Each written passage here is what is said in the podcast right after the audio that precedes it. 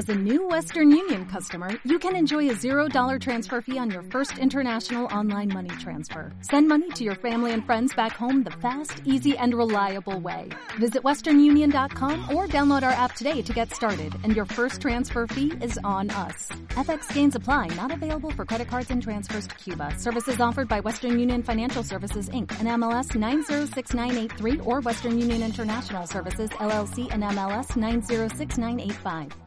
La Audioteca de Babel presenta El Heptamerón de Margarita de Navarra. Leído por Maripaz Valdés. Narración sexta. El marido tuerto. Sutileza de una mujer que hizo evadirse a su amigo cuando su marido, que era tuerto, iba a sorprenderles.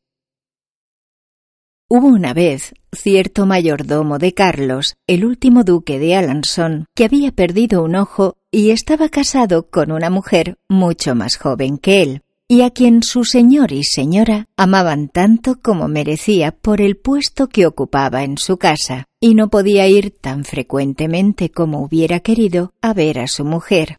Esto dio ocasión a que ella olvidara su honor y su conciencia y se enamorase de un hidalgo, amores que a la larga hicieron tanto ruido que el marido acabó por enterarse, pero no podía creerlo por las grandes muestras de afecto con que su esposa lo recibía.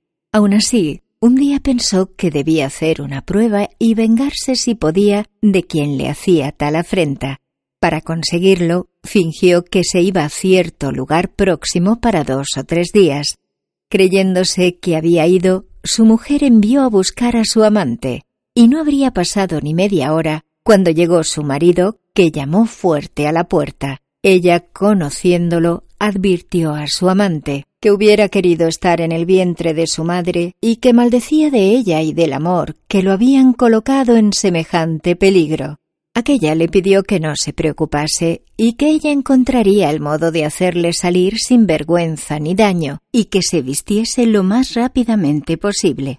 Mientras tanto el marido llamaba a la puerta y gritaba tan alto como podía. Ella fingía que no lo conocía y gritaba al criado ¿Por qué nos levantáis y vais a hacer callar a los que llaman a la puerta? ¿Son estas horas para venir a molestar a casa de gentes de bien? Si mi marido estuviera aquí ya os guardaríais. El marido, al oír la voz de su mujer, la llamó lo más alto que pudo. Esposa mía, abridme. ¿Me vais a hacer permanecer aquí hasta el amanecer? Y cuando vio que su amigo estaba en condiciones de salir, abrió la puerta y empezó a decir a su marido Oh esposo mío, qué contenta estoy de que hayáis venido. Estaba soñando algo maravilloso como no se puede imaginar. Soñaba que habías recuperado la vista de vuestro ojo. Y abrazándolo y besándolo, lo cogió por la cabeza y tapó el ojo bueno mientras le preguntaba ¿No veis mejor que de costumbre?